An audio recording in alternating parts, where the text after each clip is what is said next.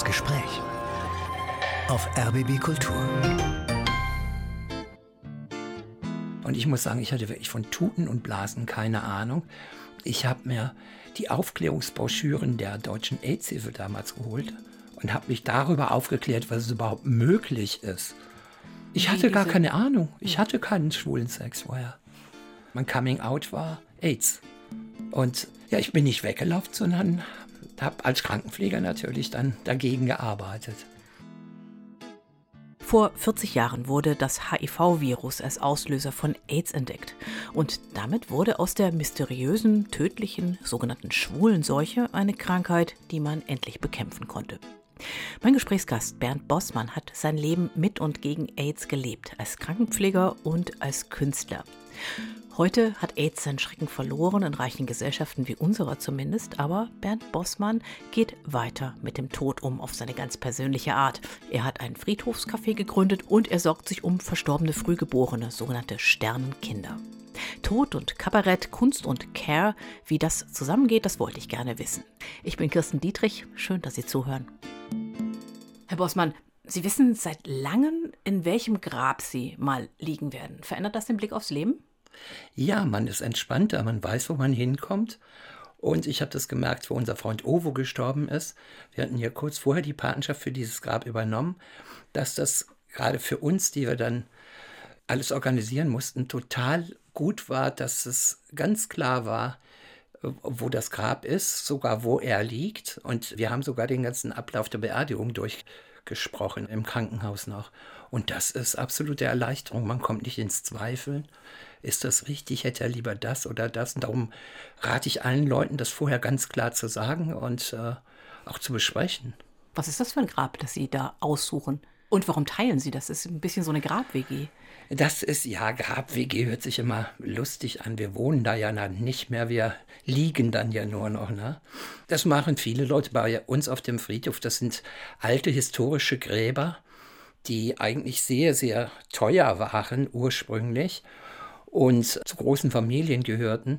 Und damit die erhalten bleiben, kann man dann die Patenschaft übernehmen und stellte das Grab wieder her. Das vor allen Dingen der Grabstein, das Grabmal abgesichert ist. Ne?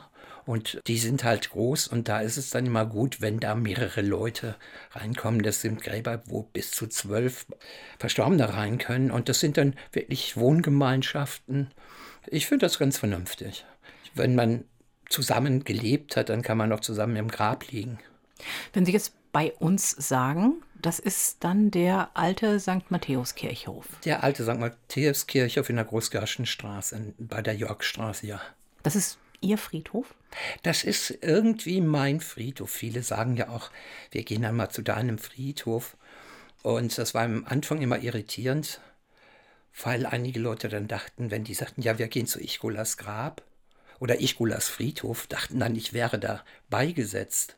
Aber ich wohne ja direkt daneben, habe damals 2006 habe ich das Café, glaube ich, aufgemacht. Ja, 2006, 2005 ist Ovo gestorben und 2006 habe ich dann die Idee umgesetzt, die ich mit Ovo mal besprochen hatte, in dem leerstehenden Haus ein kleines Café und einen Blumenladen zu installieren. Ovo sagte nur du immer mit deinen verrückten Ideen, das wird doch nie was, kriegst du nie durch. Und ich bin immer der Überzeugung, alles, was ich ausprobiere. Also davon klappen auch 99 Prozent. Also fast alles. Das ist keine schlechte Quote, würde ich sagen. Ich würde es gerne mal ganz kurz noch die Namen sortieren, die Sie eben angesprochen haben. Ovo, Sie haben gesagt Ichgola. Ichgola, das sind Sie? Ichgola, das, das ist mein Bühnenname, mein Künstlername, Ichgola Androgynia. Sie treten als Drag-Künstlerin auf? Oder wie würden Sie das nennen? Drag war es nie. Eigentlich ist äh, die Figur, die ich immer dargestellt habe, eher eine Parodie summa summarum meiner ganzen Tanten und Nachbarinnen. Ich komme vom Dorf und das sind alles christliche Leute und die alle eigentlich äh, die zweite Person der Verlogenheit mit sich führen und Scheinheiligkeit und die habe ich immer parodiert und daraus ist dann eher so eine böse Figur geworden. Wir nannten uns ja damals Polittunden. Wir haben uns gegründet eigentlich, um politische Arbeit zu leisten von der Bühne aus. Und äh, vor einem halben Jahr traf ich jemanden, den kannte ich gar nicht, der kannte mich und sagte, du, warst aber auch früher so frech auf der Bühne. Und das war ich auch, glaube ich. Das heißt, das ist Ihr alter Ego. Und Ovo ist ein Mitstreiter? Ovo gewesen? ist ein sehr, sehr guter Freund von mir gewesen. Oder jetzt eigentlich immer noch. Der nannte sich Ovo Maltine, ja. Die spannende Frage ist dann, wie kommen Drag oder wie kommen Polittunten von der Kabarettbühne auf den Friedhof? Ach, das hat sich einfach so ergeben. Ich habe ja mit Toten vorher schon zu tun. Ich habe mit sechs Jahren angefangen als Messdiener auch Beerdigung zu begleiten und bei uns waren die Särge immer offen. Also hatte ich da schon den ersten Punkt mit 13 habe ich ehrenamtlich im Krankenhaus sonntags gearbeitet. Das waren eigentlich so Geschichten, die die Mädchen für vier Wochen machten. Stationsdienst im Krankenhaus. Dafür habe ich mich dann auch angemeldet. Ich möchte das auch machen. War auch, glaube ich, der erste Junge, der es gemacht hat. Nur ich habe nicht nach vier Wochen aufgehört, sondern habe das durchgezogen bis zum Ende der Schule dann. Dann habe ich eine Krankenpflegeausbildung gemacht. Da hatte ich auch wieder viel mit dem Tod zu tun. Im Zivildienst habe ich Finalpflege gemacht. Und immer nebenher auch Bühne, Theater, Karneval, Kabarett, Parodie. Das hörte immer schon bei mir dazu. Bin nur ich, dass dir das zumindest bemerkenswert vorkommt, diese Verbindung von dieser überschwänglichen Bühnenpräsenz und dann diesem Gedanken an Tod, Sterben, an Sorge für Sterbende? Nee, ich glaube, unsere Gesellschaft tut sich immer schwer mit dem Thema Tod und Sterben. Und ich habe das nie ignoriert. Darum ist es für mich ein alltägliches Thema. Einige Leute haben auch mal gesagt, wie kannst du denn tagsüber eine Beerdigung machen und abends auf der Bühne stehen? Dann sagte ich, das geht. Vielleicht ist das auch der Ausgleich dann zu der Beerdigung. Die sind ja manchmal sehr, sehr schwer auch zu begleiten. Aber es geht. Es ging ja auch. Ich habe es ja 14, 15 Jahre gemacht. Weil Sie auch noch Bestatter sind oder waren? Ich bin noch Bestatter, also habe das Gewerbe nicht abgemeldet. Das heißt, Sie sind ausgebildeter Bestatter oder Sie die dürfen ganz Na, offiziell Best Menschen unter die Erde bringen? Ja, die Ausbildung gibt es immer noch nicht. So. Jeder kann das Gewerbe anmelden. Ich habe es damals, wo wir anfingen mit dem Projekt Sternenkinder, das war 2007, da kam Gabriele, ein Mitglied aus dem Verein, und sagte, dass sie Schwierigkeiten in Berlin Plätze zu finden, wo Eltern ihre nicht bestattungspflichtigen Kinder beisetzen können. Also Kinder, die geboren werden mit einem Gewicht unter 500 Gramm. Ja, es gibt da mehrere Maßregelungen. Da geht es, glaube ich, um die Woche der Schwangerschaft, um das Gewicht und um die Körpergröße oder sowas. Also ich nenne diese Sachen einfach eine Maßregelung weil anhand von einem Maß bestimmt irgendwer, du hast dein Kind verloren. Das finde ich absolut ja pervers, weil eine Mutter hat was oder Eltern haben was verloren und das kannst du nicht mit dem Zollstock oder mit der Waage messen. Ich finde das ja, unvermessen ist es eigentlich, ja. Und das ist aus dem Friedhofsprojekt, wo Sie sowieso schon auf dem alten St. Matthäus-Kirchhof zu Gange waren, sich den erschlossen haben, zu eigen gemacht haben, ist dann doch das Engagement für diese Sternenkinder dazu gekommen. Ja, ich habe den Bedarf gesehen und habe äh, gedacht, ja, da helfe ich einfach und habe dann prophylaktisch, weil ich weiß, Deutschland ist sehr schwierig, wenn es um Erlaubnisse und Verordnungen und all den Kram geht. Die Bürokratie zerstört das Land noch irgendwann. Habe dann prophylaktisch das Bestattergewerbe angemeldet, wenn da Schwierigkeiten sind, dass ich einfach offiziell als Bestatter auftreten kann. Und das war dann auch bei den Abholungen in der Pathologie im Anfang, war das sowas von absurd. Wenn ich dann ein Sternkind geholt habe, die Vokabel kannte da noch niemand. Wer sind Sie denn? Ja, ich möchte gerne ein Sternkind abholen. Was ist denn das? Dann habe ich die aufgeklärt. Ja, was sind, äh, sind denn Sie? Ne? Ich sag Bestatter. Da kicken sie mir von oben bis unten an, weil ich immer bunte Sachen trage. Und er sagt, ich verkleide mir jetzt aber nicht und komme hier in Schwarz an, ne? weil das mag ich überhaupt nicht. Ich habe keine Beerdigung in Schwarz begleitet. Oft ist es ja auch so, dass die Familien Kinder haben. Da den ersten Kontakt zu kriegen, war meistens über einmal in die Hocke auf Augenhöhe gehen und dann, ach guck mal, wir haben die gleiche Farbe. Sie hat einen gelben Schal, ich eine gelbe Jacke.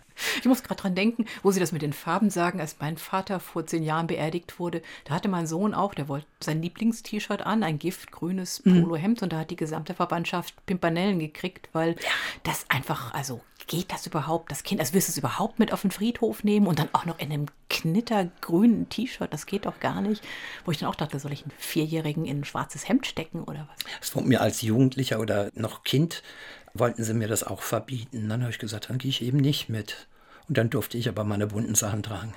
Man merkt, dass Friedhöfe sind immer noch komische Orte, so ein bisschen. Ja, das ist, ähm, keiner will hin. Oder viele wollen nicht hin. Es entwickelt sich ja langsam, dass es entspannter wird. Auch wieder, dass die Särge in der Kapelle auch offen sind und so. Das war ja auch jahrelang gar nicht. Ne? Angeblich gab es ein Gesetz, dass es verboten wäre, den Sarg zu öffnen. Ich glaube, das hat es nie gegeben. Es gibt immer dumme Ausreden. Die dümmste fand ich mal so in dem Bestatter Bereich ne, oder Sterbebereich. Da ging es darum, dass ein Motorradfahrer verunglückt ist und die Familie wollte den Leichnam aber noch gerne zu Hause haben, um ihn da aufzubauen und da Abschied zu nehmen. Dann hat dann die zuständige Person gesagt, nee, nee, das geht nicht, das wird dann die Kühlkette unterbrechen. Die Kühlkette? Mhm bei einem Verstorbenen. Das ich kann es bei Sachen verstehen, die auf den Grill kommen, aber. Ähm, ja, aber, aber das ist so einfach als dumme Ausrede. Oder bei uns ging es mal darum, dass jemand den Verstorbenen in dem Grab so rum beisetzen wollte. Dann sagte der Verwalter, das geht nicht. Und dann kam die zu mir und weinte dann, warum das denn nicht ginge. Ich sagte, dann geh einfach nochmal hin und sag, ich habe jetzt einen anderen Friedhof gefunden, die machen das. Dann macht das bestimmt auch. Und das ging dann. Der Friedhöfen muss also immer Ordnung sein. Versuchen Sie dann, den Friedhof aufzumischen und zu verändern und da ganz bewusst Sachen anders zu machen, also zum Beispiel eben auch ein Café zu eröffnen auf dem Friedhof, damit man da auch einen Ort der Begegnung hat, also um da was zu verändern oder sagen Sie einfach nur, ich bin einfach auch hier und ich baue mir meine Nische aus? Na, das hat sich ja so ergeben. Alle sagten, du wirst niemals einen Kaffee auf dem Friedhof kriegen. Dann sagte ich, einfach mal ausprobieren. Ne? Die Idee ist nicht schlecht. Und es gab die Idee wohl auf dem Friedhof auch schon für die Baustadträtin Zima und eine Freundin von, ich weiß jetzt nicht mehr, wie sie heißt, die hatten diese Idee schon mal vorgeschlagen. Da ging es dann aber auch darum, dass das ganze Haus dann vorher erstmal renoviert werden sollte und da gab es einen Kostenvoranschlag für 300 oder 500, 350.000, irgend sowas Euro. Und dann habe ich nur gesagt, das ist ja Quatsch, wenn man an irgendwas zweifelt, erstmal 350.000 Euro zu investieren. Ich sage, ich bezahle alles, was man braucht bis zur Eröffnung selber. Und wenn man dann merkt, es ist nicht nötig, dann kann man es ganz still wieder zumachen. Ich habe auch keine Werbung gemacht und gar nichts. Ich hatte gerade 800 Euro, ja. Und damit habe ich alles gemacht. Und den Ersteinkauf für Blumen und, und Lebensmittel fürs Café. Und das war dann ein Erfolg? Absolut. Es gab eigentlich eine Frau, die nur sagte, das geht gar nicht und rumgeflucht hat und dann Stammkundin war, bis sie gestorben ist. Weil die Kuchen so gut war. Weil die ganze Situation toll war. Das war Fee, sie fand den Arsch von einer Angestellten so toll, hat sie mir immer erzählt. Und sie fand das lecker da und fand es einfach schön und ist da auch beigesetzt auf dem Friedhof. Inzwischen gibt es ja auf mehreren Berliner Friedhöfen Cafés. Nicht nur in Berlin, in ganz Deutschland. Verändert sich da was? Ist das ein Zeichen dafür, dass man mit Friedhöfen irgendwie anders es umgeht? Es gibt mehrere Leute, die in den letzten Jahren Bücher zu dem Thema Sepulkralkultur geschrieben haben. Und mein, dass ich das mit dem Café gemacht habe. Ich wollte ja nicht gegen jemand ankämpfen und sowas. Ich fand es auch ein bisschen komisch, dass ich stadtbekannte Polit, Tunte, ohne in der Kirche angehörig zu sein, auf einmal auf einem christlichen Friedhof ein Café aufmacht. Aber so ist es dann nun mal gekommen. Und das war ein positives Beispiel für ganz Deutschland. Und auf einmal erst kamen ganz ironische oder dumme Kommentare. Kaffeeduft weckt Tote auf und sowas. Ne? Also ganz blöd. Ne? Habe ich auch gesagt, ach, wenn jemand Komik oder sowas macht, bin ich das auf der Bühne. Ich sage, ihr seid nicht lustig. Und ab da waren auch alle journalistischen Sachen sehr seriös und es war international. Also bis Amerika und Skandinavien, Asien. Eigentlich alle waren da. Sie haben sich Musik ausgesucht von jemandem, der auch bei Ihnen, bei Ihnen sage ich jetzt mal, auf dem alten St. Matthäus Kirchhof liegt, nämlich von Rio Reiser. Ja. Ich finde es sehr, sehr schade, dass ich ihn nicht habe kennenlernen dürfen. Und ich habe auch ganz spät auch erst erfahren, dass er auch schwul war. Und es hat sich so ergeben, Rainer von der Marwitz, der das andere Ufer damals eröffnet hat mit dem Gerhard Hoffmann, der hat das andere für Ufer war? Ein, das erste offene Schwulencafé, ohne dass eine Klingel da war und mit offenen Fenstern, also nichts Verschleiertes, in der Hauptstraße. Und der hat dann auch für der Tonstein Scherben damals geschrieben. Und ich fragte die Lucy van Org, ob sie bei der Einweihung des zweiten Feldes Gartens für Sternkinder vielleicht ein Lied von Rio singen kann, nämlich übers Meer, weil ich das sehr, sehr mag. Und dann sagt sie, ja, das hat sie im Repertoire. Und nachher stellt sich raus, dass der Partner von Rainer von der Marwitz, der Gerd Hoffmann, ihr Mentor war. Und da dachte ich, da schließen sich wieder Kreise bei uns auf dem Friedhof. Und es war sehr schön. Dann hören wir jetzt Rio Reiser mit Übers Meer. Tag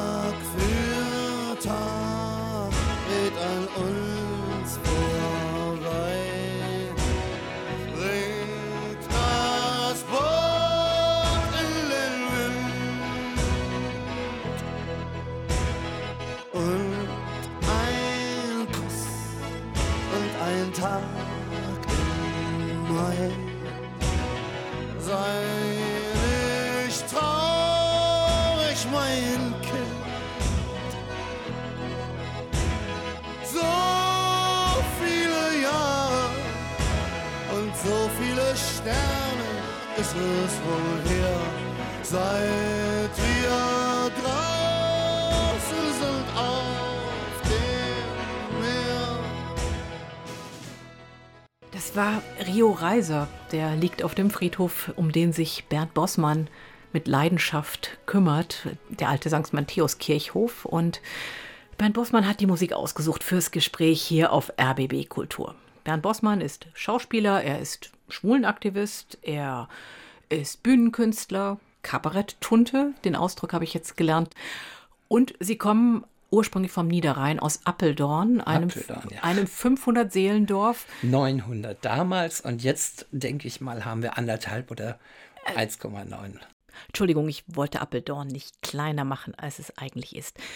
Auf der Homepage von Kalka zu dem Appeldorn gehört, habe ich gelernt, dass das Wahrzeichen des Ortes der 130 Meter hohe Schornstein der örtlichen Zuckerrübenfabrik ist. War Ihnen schon immer klar, dass Sie da raus müssen? Ach nee, eigentlich fühlte ich mich da schon wohl. Ich bin aber von zu Hause das erste Mal ausgezogen. Da war ich auf einem Internat und das war ein Mädcheninternat. Daher musste ich dann außerhalb wohnen. Und dann stellte sich raus, dass meine Großmutter Großcousin oder sowas in dem Ort hat, Gladbeck. Und da konnte ich dann unterkommen. Also war ich mit 15 Jahren das erste Mal von zu Hause weg und fühlte mich auch sehr wohl damit. Und mit 17 hatte ich meine erste Wohnung. Also ich war schon früh raus, bin dann aber zum Zivildienst wieder dahin gezogen und habe dann auch ganz viel äh, Senioren- und Jugendarbeit gemacht, habe da auch die Vereine im Dorf immer verrückt gemacht. Ich weiß noch, wir hatten mal irgendwann so eine Versammlung von allen Vereinen. Da ging es um die Gartenverschönerung oder sowas. Und dann habe ich einen Antrag gestellt, dass nur die Leute einen Preis gewinnen können, die ohne Gift den Garten schön halten. Und dann waren alle echauffiert und irgendwann kam dann der Dorfschullehrer auf die Idee, sag, für welchen Verein sprichst du eigentlich? Ich spreche doch für keinen Verein, ich spreche für mich. Ja, du hast überhaupt kein Stimmrecht und so. Aber es waren alle schön verworren, das fand ich sehr schön. Wie ist man in so einem Zusammenhang schwul? Das war ich damals noch, oder ich war mir dessen nicht bewusst. Und als ich mir dessen bewusst war, ich hatte mich in jemanden verliebt. Es war äh, immer so ein Ding, dass ich irgendwo abends wegging und ich habe mich in Menschen verliebt. Und nachher stellte sich erst raus, ob das männlich oder weiblich ist. So waren ja auch noch die Langhaarzeit. Da war das oft auch gar nicht klar. Und dann merkte ich auf einmal, ich bin total verschossen. Und das war ein junger Mann. Wir waren noch dann ganz, ganz lange befreundet und irgendwann beschloss er, den Niederrhein zu verlassen und wegzuziehen. Und da war ich so fertig und habe gesagt, ich kann da nicht mehr bleiben. wenn Emil nicht mehr da ist. Ich werde da verrückt. Und ich ziehe aber nicht da hinterher. Das wäre mir auch zu blöd gewesen. Und habe dann beschlossen, ich war mit 17 das erste Mal in Berlin. Ich mache den Härtetest, ich ziehe nach Berlin. Und ich hatte ja meine erste Ausbildung in der Krankenpflege abgeschlossen, den Zivildienst gemacht. Eigentlich hatte ich damals einen gut dotierten Job in der Psychiatrie und richtig gefallen hat mir das eigentlich so auch nicht, wie mit dem Klientel umgegangen wurde. Und dann habe ich eines Nachts beschlossen, ich kündige, habe die eine Kiste mit Buntstiften genommen und habe eine Kündigung geschrieben, jeden Buchstaben in einer anderen Farbe.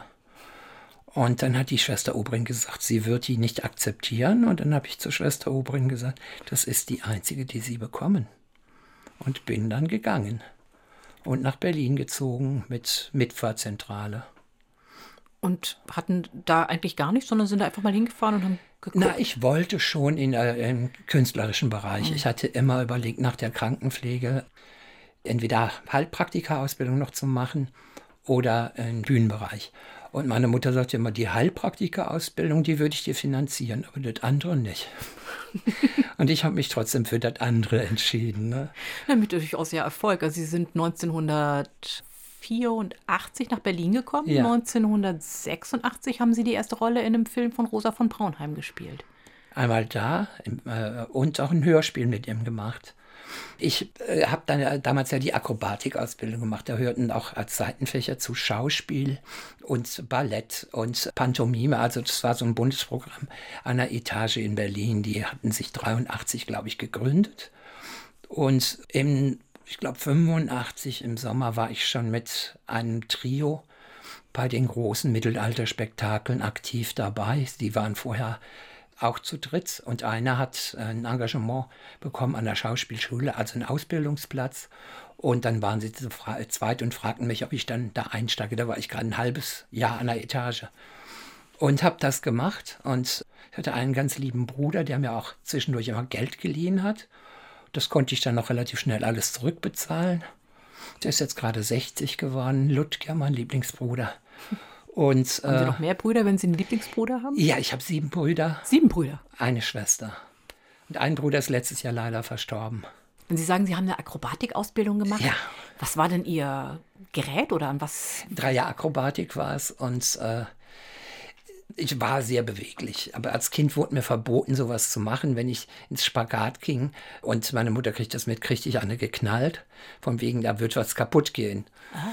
Aber ich habe immer schon Räder geschlagen, konnte stundenlang auf dem Kopf stehen, kriegte da auch als Kind mein, hab da mein Geld mitverdient. Einmal um ein Auto Räder schlagen war 50 Pfennig und eine Viertelstunde Kopfstand war auch 50 Pfennig. Nur da das immer lief, war den Erwachsenen das irgendwann zu blöd, immer für den gleichen Dreck zu bezahlen. Ich habe da gut Geld mitverdient. Durfte das aber eigentlich offiziell nicht. Es gab sowas ja nicht am Niederrhein. Wo sollst du da hingehen? Und da Vielleicht Funkemariechen irgendwie. Ach, Karneval? Ist das nicht Ja, na, das hättest du als Junge auch nicht gedurft. Ja, das stimmt. Wie gesagt, dann habe ich diese Ausbildung gemacht und das war auch ganz gut. Und dann habe ich noch, da ich mich selber nicht als Akrobat, sondern eher als Gaukler sah, gesagt, es ist ganz schön, wenn man Disziplinen mischt. Ich habe ja auch Gesangsausbildung noch gemacht, war aber auch da nicht der perfekteste und habe dann aber am Vertikalseil kopfüber in, äh, in äh, Damenoutfit eine Arie von Beethoven gesungen und da immer so Abfaller gemacht. Und die Leute haben geschrien, weil das einfach so absurd ist. Da hängt eine Transe kopfüber am Vertikalsaal unter der Decke und singt Ich liebe dich so wie du mich am Abend und am Morgen. Es war gaga.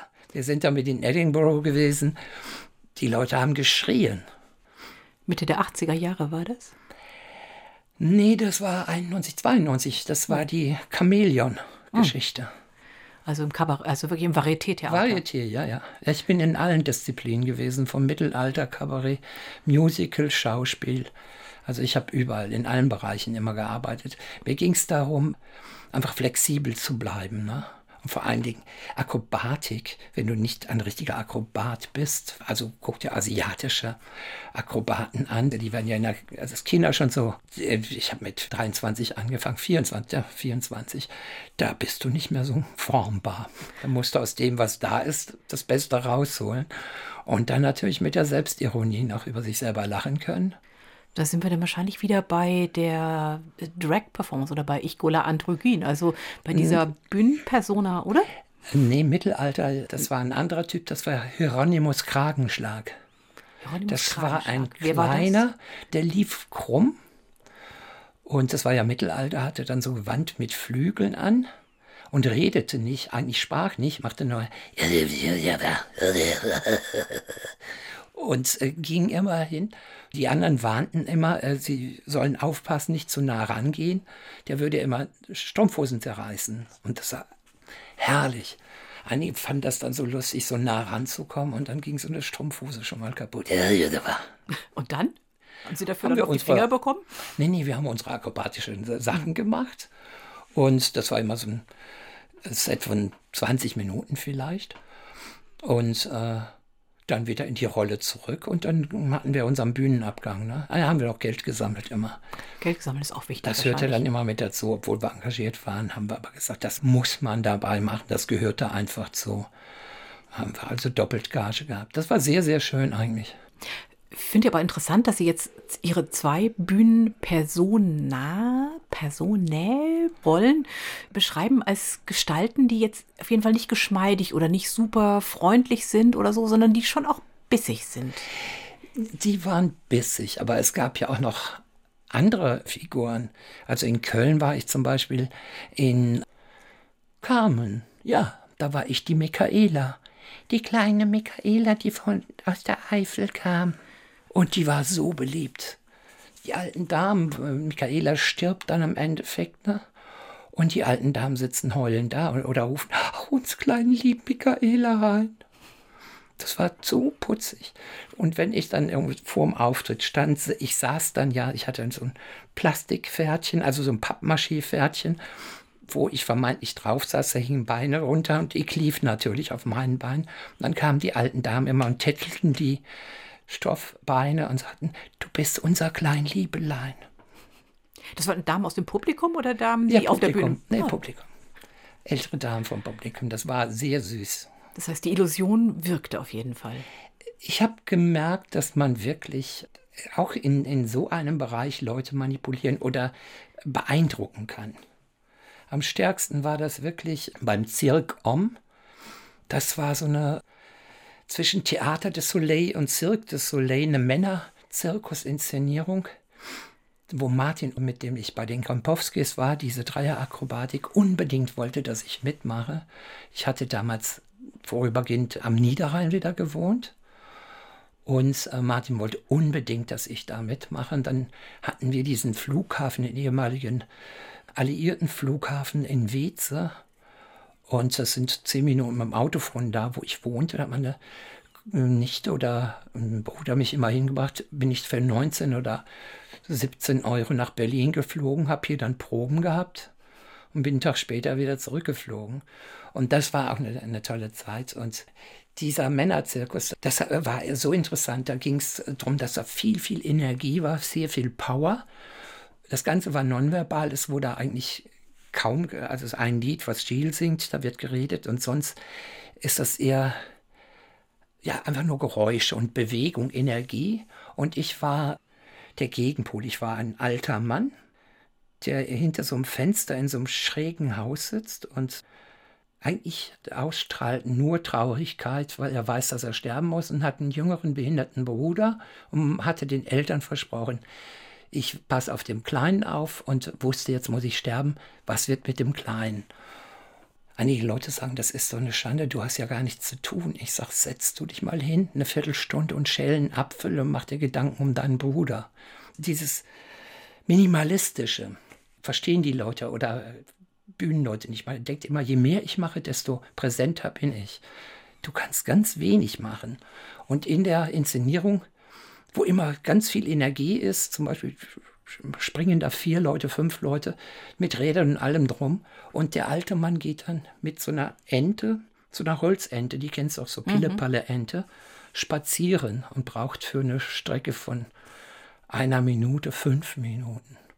Dreht sich immer wieder um, guckt, ob die Ente noch da ist atmet durch und läuft weiter. Also dieses ganz ruhige als Gegensatz zu dem hektischen. Und dann gibt es eine Aktion, wo alle in weiß sind und der alte Mann dann liegen bleibt. Dann wissen alle, der ist tot und dann tragen die anderen ihn alle weg. Und der kleine Bruder singt dann das Lied, was wir vorher zu zweit gesungen haben, nochmal als Solo. Da war Totenstille. Wir haben das hier im äh, Tippi am Kanzleramt gespielt. Totenstille, obwohl da ja nur amüsantes Programm ist. Und das finde ich stark, wenn man wirklich durch, durch nichts sagen die Leute so manipulieren kann, dass sie wirklich betroffen sind. Man merkt das jetzt schon an der Schilderung von diesen Szenen, ja. dass ich merke, ich habe jetzt sofort Bilder vor Augen. Das war wunderschön. Wir nutzen jetzt die Gelegenheit, das ist ja eine fantastische Überleitung. Besser hätte ich es nicht planen können. Sie haben nämlich die Musik mitgebracht und Sie haben das Duo mitgebracht, was Sie das da gesungen Duo haben. von äh, meinem kleinen Bruder und mir, was wir auf dem Dach des Hauses sitzen, was unser Zuhause ist. Hammam Hapap. Hammam Hapap, was ist das für ein Stück? Das war die Zeit, wo Ovo dann gerade gestorben war. Und das hat mich so wütend gemacht und traurig gemacht. Also ähm, das, was wir Trauer nennen, ist ja so ein, so ein Ball von eigentlich allen Gefühlen, die wir haben. Und das mischt sich wie beim bunten Salat und manchmal kommen einzelne Fasern durch. Ne? Mal ist es Wut, mal ist es Freude durch Erinnerung, mal ist es das Weinen, dann ist es wieder die Einsamkeit und, und, und alles, was wir kennen, kommt in der Trauer zusammen. Und ich habe dann geflucht wie Sau Immer wieder, immer wieder, habe das alles aufgeschrieben. Und dann haben wir das auf Band gesprochen und das rückwärts laufen lassen und daraus das Lied gemacht.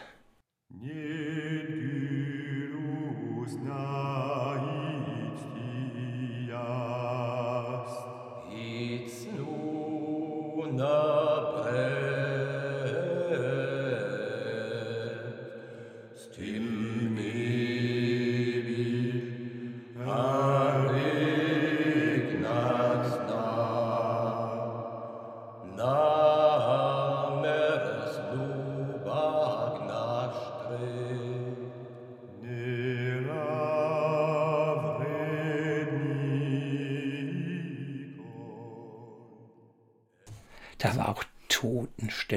Glaube ich. Wir hatten nur für dieses Stück Mikros. Und dafür musste hier beim Tipi eine extra Technikerin her. Und die hat mehr verdient als wir. nur für das Mikro anzuschalten, für das eine Lied, hat sie mehr verdient als wir, die wir jeden Abend da drei Stunden geastet haben. Und das ist, naja, trotzdem habe ich immer weitergemacht. Bernd Bossmann ist Gast heute bei mir im Gespräch auf RBB Kultur mit Erinnerungen unter anderem an die Bühnenzeit, das haben wir gerade gehört, und mit Erzählungen vom Friedhof, vom Sterben, vom Leben, vom sich um andere sorgen. Ich mache mal einen ganz harten Schnitt nochmal zu den 80er Jahren zurück und zum Thema AIDS ich finde das ein wichtiges Thema, ja. da mal drüber zu sprechen. Vor allen Dingen auch, weil einem das heute ja durch die Möglichkeiten, die es inzwischen gibt, AIDS zu behandeln oder so auch vorsorglich zu behandeln mit PrEP-Therapie und allem, ich glaube, gar nicht mehr fassbar ist, was für eine Wucht und was für eine Verheerung diese Krankheit in den 80er Jahren hatte, als man versuchte, damit irgendwie zu leben. Sie waren damals eben auch junger, schwuler Mann, der aus der Provinz in die große Stadt gekommen ist und wahrscheinlich auch sein Leben einfach jetzt erstmal leben wollte oder ein schwules Leben ja. leben wollte. Was bedeutet das für Sie, dass da in diese Zeit von Lebensfreude und Entdeckung gleichzeitig so eine tödliche Krankheit gekommen ist? Es gab ja für mich gar keine Entdeckung. Wir waren ja alle wie die Novizien, da passierte ja so gut wie gar nichts. Meine erste Nummer äh, damals war Safer Sex für Mütter und Tanten. Auf, auf der Bühne. Auf der Bühne. Frau Grube klärt auf, Claire Grube klärt auf. Safer Sex für Mütter und Tanten. Das beinhaltet äh, alle schwulen oder sexuellen Praktiken auf den Tisch zu bringen und wie man versuchen kann, in den einzelnen Fällen das so safe wie möglich zu machen. Und immer über das Ding, ich erzähle es den Müttern und Tanten, damit ich die Jungs nicht direkt anspreche und sie blocken und die können dann mit ihren Kindern das irgendwo da einbringen. Ne? Zum Beispiel, wenn die Kinder aus äh, sexuellen Dingern gerne sich irgendwie Süßigkeiten oder sowas am Körper ablecken, immer ein bisschen rum mit rein zum Desinfizieren. Weißt du, das waren so richtig absurde Sachen. Und ich muss sagen, ich hatte wirklich von Tuten und Blasen keine Ahnung. Ich habe mir die Aufklärungsbroschüren der deutschen AIDS-Hilfe damals geholt und habe mich darüber aufgeklärt, was es überhaupt möglich ist. Weil es in der Praxis, sage ich mal, gar nicht möglich war, weil da. Ich hatte gar keine Ahnung. Ich hatte keinen schwulen Sex vorher. Mein Coming Out war AIDS. Und ich bin nicht weggelaufen, sondern habe als Krankenpfleger natürlich dann dagegen gearbeitet. Das liegt natürlich irgendwie nahe, wenn man so eine Ausbildung hat, aber das stelle ich mir unfassbar hart vor, dann einen Pflegedienst speziell für an AIDS erkrankte nur Männer oder waren das dann auch Frauen? Ja, wir haben um ja damals, haben da es gab ja damals aber von der Bühne aus, dass wir die, das Thema immer wieder thematisiert haben und auch selbst sehr böse, bitterböse, sarkastisch und selbstironisch. Irgendwann kam Paulette auch ein Mitglied von Ladies Night, auf die Idee, doch eine schwule Pflegestation aufzumachen. In normaler Pflegestation waren sehr viele, die Angst, Berührungsängste hatten. Und damals sind Gelder freigestellt worden von der Bundesgesundheitsministerin für Weiterbildung und Aufklärung. Und wir haben dann mitbekommen, dass die Gelder missbraucht wurden, also für andere Sachen, nicht für Aufklärung, Weiterbildung und sowas. Und haben das dann eigentlich dem Bundesgesundheitsministerium mitgeteilt. Daraufhin wurden die ganzen Gelder wieder zurückgezogen. Rita Süßmuth hat sich mit uns in Verbindung gesetzt und hat beschlossen, unser Projekt als erstes bundesgefördertes äh, Pflegeprojekt explizit für damals HIV AIDS zu finanzieren. Das war nötig, ein extra Pflegeprojekt zu machen, weil an ja, AIDS erkrankte Menschen keine Versorgung bekamen? Doch, sie bekamen Versorgung, aber die Leute hatten alle Angst. Und wenn du Angst vor einem Patienten hast, merkt er das auch. Und du bist die einzige Bezugsperson. Und damals ging es auch darum, ja, viel Unwissenheit. Es kamen Ideen auf, alle Zähne zu ziehen, weil sich da ja auch oft Bakterien oder was festsetzen können. Und keine Blumen, keine Tiere. Und damals habe ich den Spruch gelassen, die Blumen bleiben auf dem Fensterbrett und der Hund bleibt auf dem Bett und habe das auch so begründet, wenn jemand todkrank ist, nur damit er vielleicht vier Wochen länger lebt, nehme ich ihm den Hund weg und er leidet vier Wochen, dass der Hund auch noch weg ist. Nee, dann sterbe ich doch lieber vier Wochen früher und habe den Hund dabei im Arm. Ne? Das war für mich auch wichtig, dass wir individuell pflegen, wirklich auf die Situation des Patienten angepasst. Wir hatten einen Patienten, da hatten dann die anderen auch Schwierigkeiten mit mir, von wegen, du übernimmst die Verantwortung, wir machen es nicht. Den haben wir aus dem Krankenhaus geholt, das war ein kleiner, ach, total lieber Alfönschen, ja, äh, junger, junger Mann. HIV-positiv war und hirnorganisch angegriffen war. Also er war wie ein Kind. Wir hatten die Familie hierhin eingeladen und dann meinten die Ärzte, nee, das ging nicht, das wäre besser, der bliebe da. Daraufhin meinte die Familie, hab den, äh, dem Arzt zugenickt. Dann habe ich gesagt, dann fahrt ihr jetzt alle wieder nach Hause. Dann haben sie geheult und dann haben sie zugestimmt, dass ich ihren Sohn, Bruder, doch mit nach Hause nehme. Er war isoliert und äh, fixiert. Er lag im Einzelzimmer, Hände und Beine waren festgebunden und ich sagte, ihr macht sofort den Mann los. Na, der beißt. Ich sag, das würde ich auch machen, wenn ich da festgebunden bin und allein im Zimmer liege. Und der hing sofort an mir, wie so ein kleines Kind. Und dann habe ich zu Hause auch beschlossen, da er so agil ist und fit, dass wir ihn in kein Krankenbett legen, sondern wir ihn aufs Matratzen ein riesen Lager machen. Na, Weil er gar kein Bett hat, aus dem er rausfallen kann. Ja, und dann an den Heizungen alles abgepolstert und dann so ein großes Lager. Und wir haben damals auch die 24-Stunden-Pflege einfach gemacht. Die war ja in der Hauspflege, gab es sie noch gar nicht. Schmerzmittel gab es auch nur ganz, ganz minimal im Verhältnis zum Krankenhaus. Das haben wir auch durchgesetzt, dass es da mehr gibt. Dann habe ich gesagt, ja, der, der dann nachts bei ihm ist, legt sich einfach vorne auf die Matratzen. Wenn er aufsteht, dann kriegt man das mit. Dann ist man da der Wecker. Ne? Und oft war es so, dass er nachts dann mal eben tanzen wollte und so. Dann hat man eine Runde getanzt und dann ging es wieder ins Bett. Und der hat drei Monate, glaube ich, zu Hause dann wunderschöne Zeit gehabt mit seiner Familie und den Freunden. Das war toll.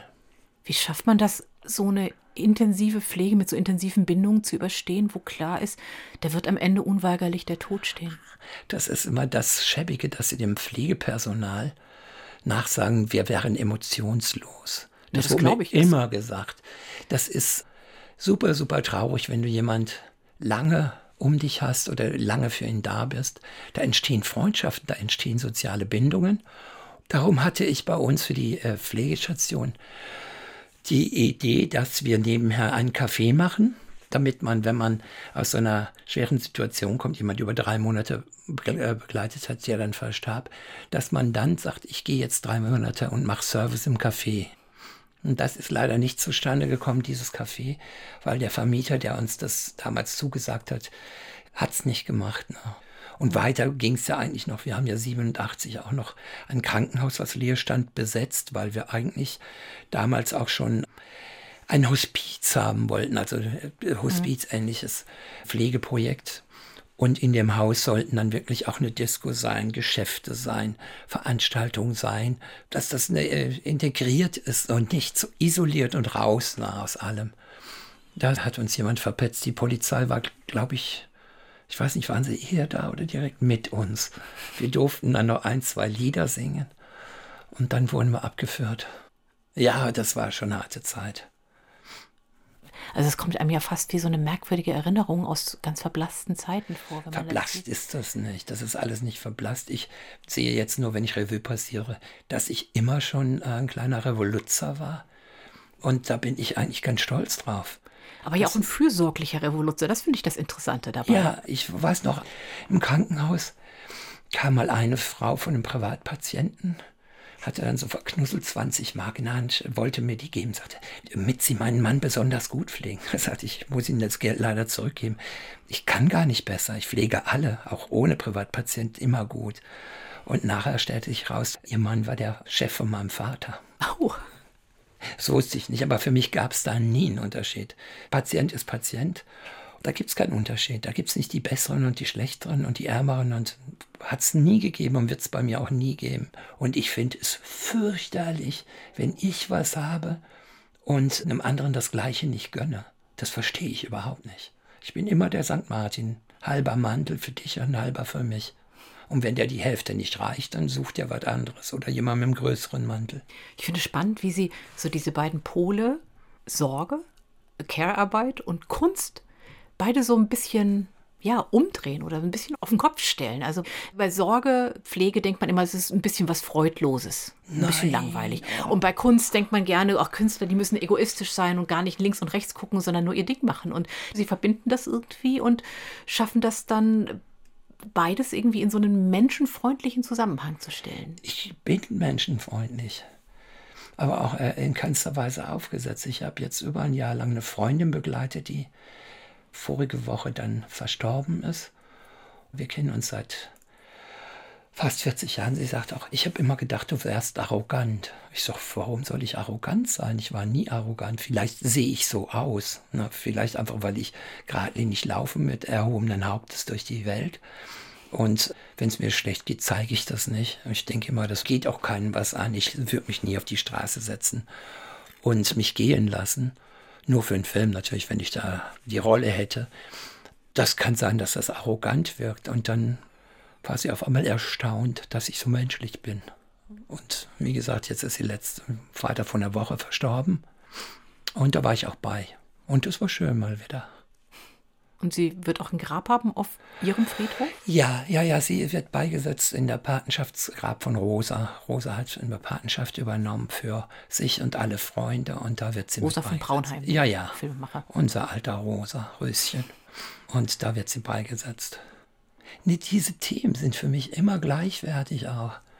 Wenn jemand erkrankt, meiden die Leute ihn ganz, ganz oft.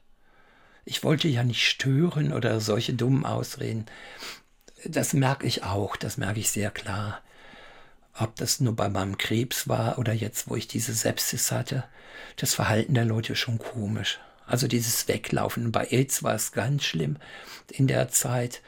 Es wurde ja auch immer von der großen Community geredet oder wir als Gruppe. Diese Gruppe gab es nie. Es gab eine allgemeine, unbekannte Bedrohung und das hat das so aussehen lassen, weil alle in die gleiche Richtung geflohen sind. Und dann gab es halt wenige, die sind nicht geflohen, sondern haben das Problem bei den Hörnern gepackt, haben die Situation angepackt oder versucht, das Beste draus zu machen.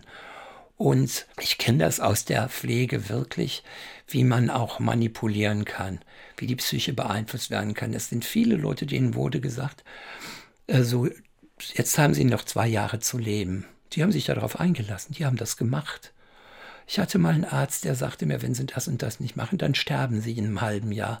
Und dann habe ich gesagt, ich verbiete dir mit meinem Todgehen zu kokettieren. Na, ich möchte sowas nicht hören, das ist Quatsch. Haben Sie einen Tipp, wie man lernen kann, keine Angst zu haben und menschenfreundlich und offen zu sein?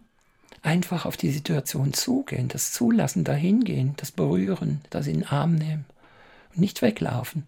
Und es ist nichts Schlimmes, dass man krank ist oder es ist nichts Schlimmes, dass man stirbt.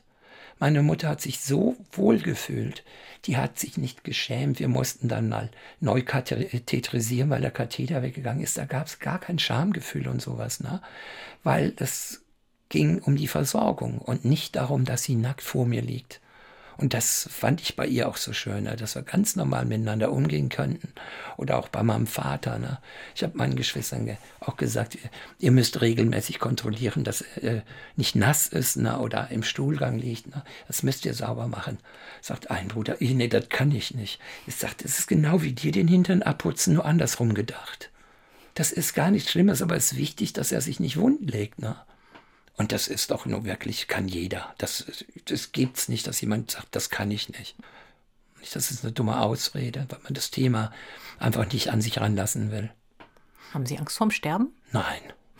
Ich will nur nicht. Diese Quälerei mag ich nicht. Ne?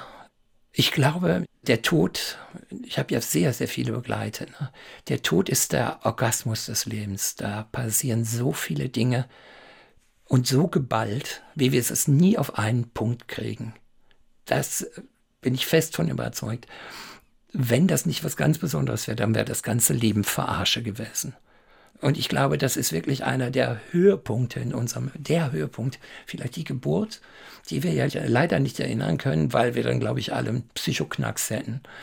Und darum will ich eigentlich so bewusst, wie es geht, rangehen. Ich hasse aber Schmerzen.